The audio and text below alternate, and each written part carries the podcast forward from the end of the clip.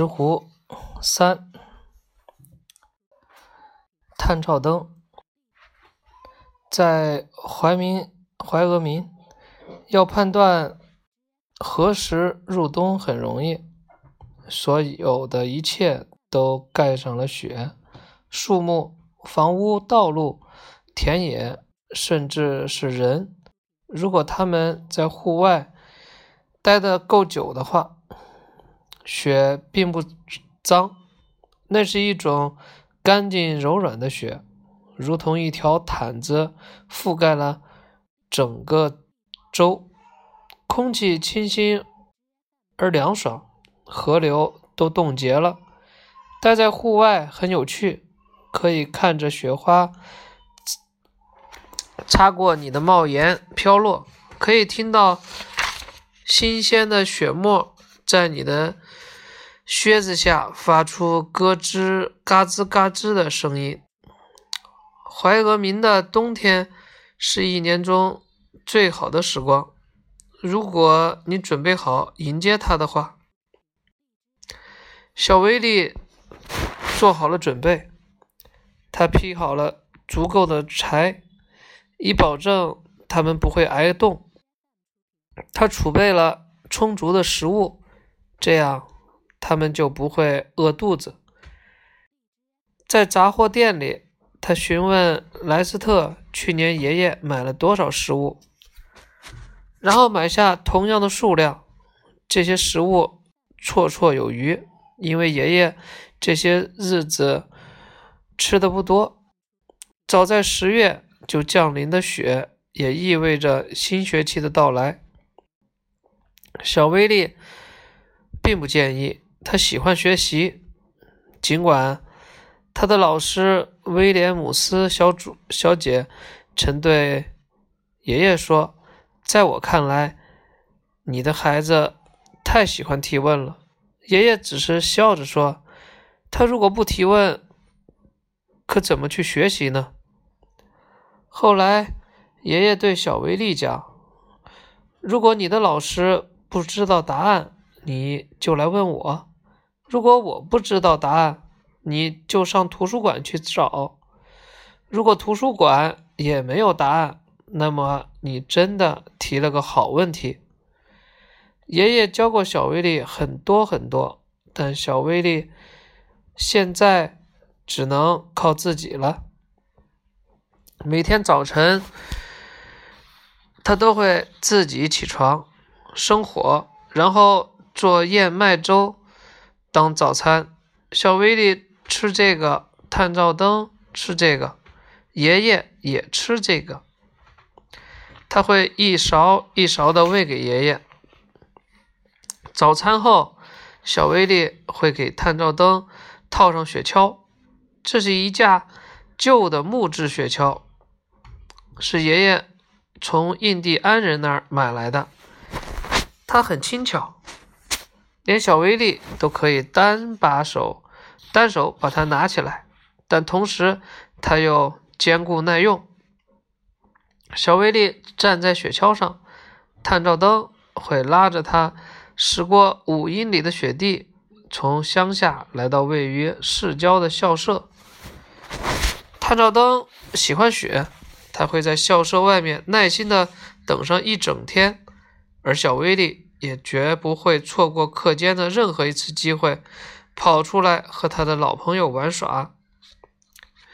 放学后，他们会去杰克逊城办点事情，要么去莱斯特的杂货店买些补给，要么的银行账户里有五十美元的存款。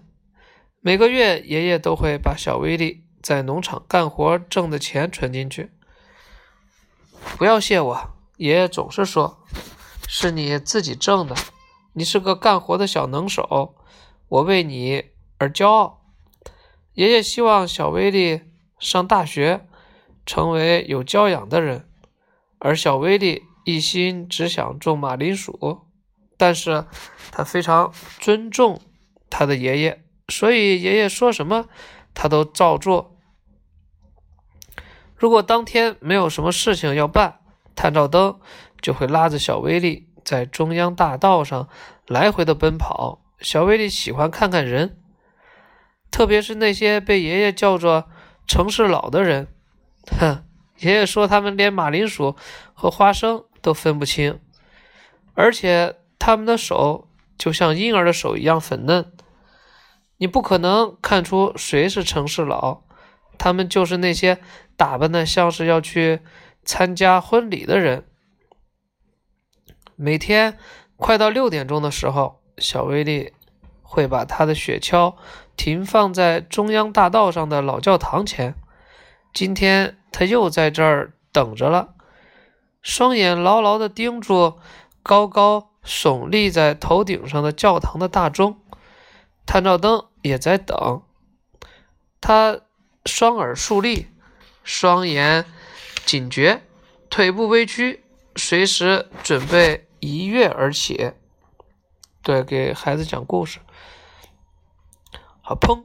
就在六点钟的第一道钟声敲响的瞬间，探照灯猛地冲了出去，力量 力量之大，几乎把小威力。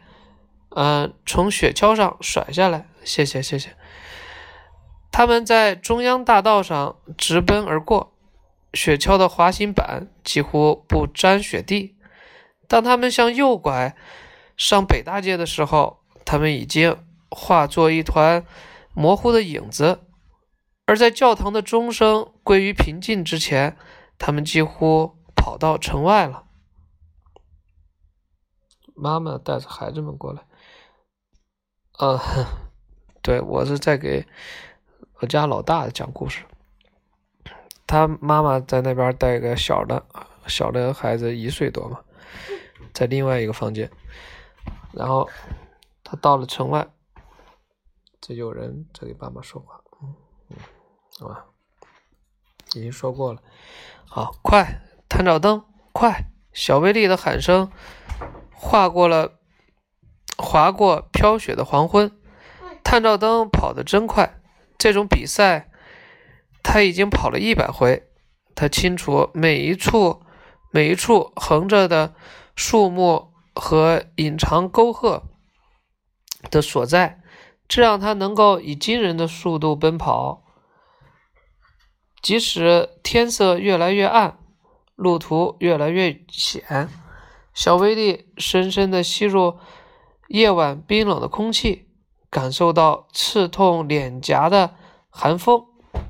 这就是一场比赛，一场与时间的比赛，一场与自己的比赛，一场他们屡战屡胜的比赛。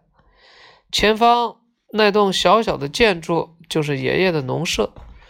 探照灯一看见它，就好像集聚起来的剩余的每一分力量。它冲刺的速度如此之快，以至于雪橇看起来就像在腾空飞翔。抵达农舍的时候，他们精疲力竭，谁都没有注意到门外拴着的那匹马。